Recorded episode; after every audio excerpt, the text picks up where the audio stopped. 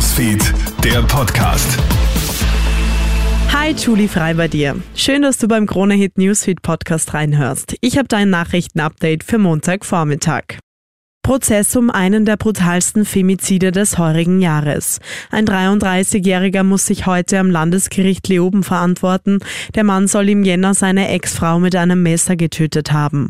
Der Angeklagte soll so oft zugestochen haben, dass ExpertInnen von einem Overkill sprechen.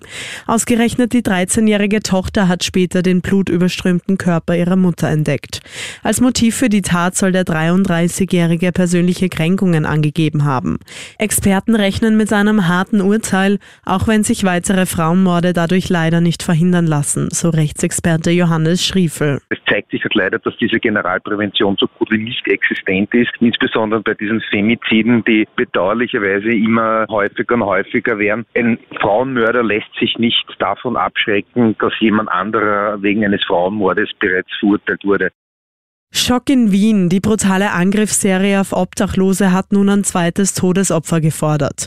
Polizeisprecherin Barbara Gass. Der 55-jährige Mann, welcher am 9. August von einer unbekannten Täterschaft attackiert worden ist, ist gestern Nachmittag im Spital seinen schweren Verletzungen erlegen. Zuvor sind bereits zwei weitere Obdachlose in Wien von einem Unbekannten attackiert worden.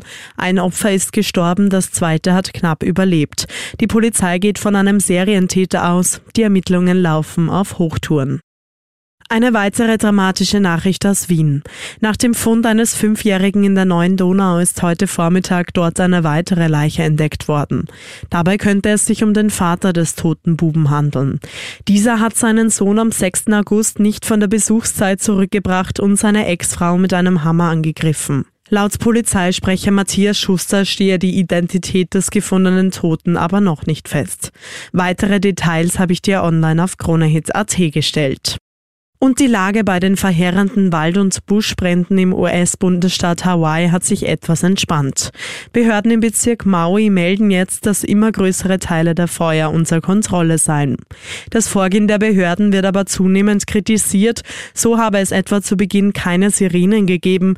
Die Infrastruktur habe die Rettungsarbeiten erschwert und es sei zu wenig kommuniziert worden. Bisher sind 93 Todesopfer gemeldet worden. Hawaiis Governor Josh Green befürchtet aber noch noch weitere Brandopfer. Das war's soweit von mir. Alle Updates findest du wie immer im Kronehit Newsfeed und auf kronehit.at. Ich wünsche dir noch einen schönen Tag. Bis dann. Kronehit Newsfeed, der Podcast.